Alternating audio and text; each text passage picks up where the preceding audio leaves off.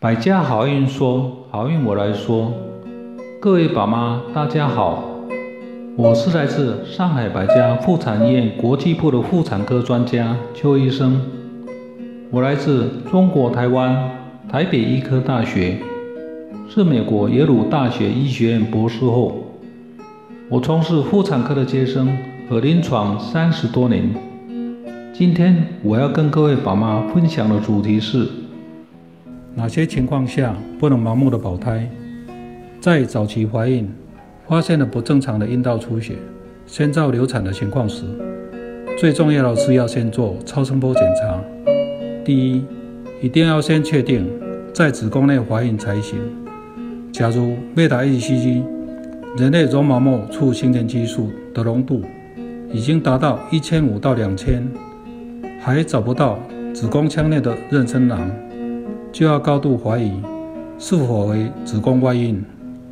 子宫外孕，外孕在输卵管的地方破裂，可能会很快速的达成腹腔内出血，一下子常常失血超过一千 cc 以上，来不及紧急开刀的话，是会造成孕妇死亡的。第二，超声波检查也可以发现是否为葡萄胎。葡萄胎可以说是怀孕造成的癌症。葡萄胎在在超声波的检查下，会呈现像下雪的雪花一样。经清宫手术后的病理化验，会发现绒毛水肿。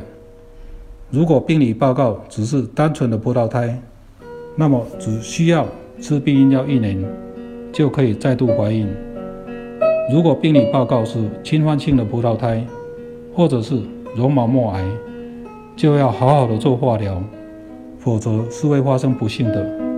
幸运的是，化疗的成功率几乎是百分之百。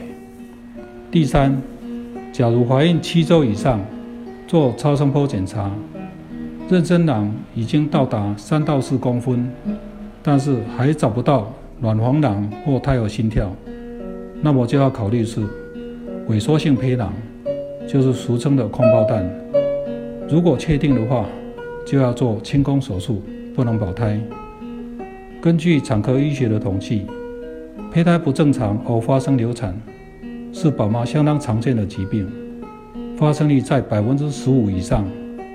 利用美国诺贝尔奖得主 Dr. Yarrow 发明的放射性免疫分析法 （Radio Immunoassay） 来检测贝塔 HCG 人类绒毛膜促性腺激素，可以发现百分之三十的受精卵。在子宫内着床后会发生流产，所以胚胎不正常和发生自然淘汰的比例高达百分之四十。流产后的妊娠物送病理化验，一半以上是染色体的问题，其他可以发现全胚胎发育异常、神经管缺损等。因此，发现先兆流产是不能盲目保胎的。一定要详细做好各种检查，确定正常的胚胎后，才可以全力保胎。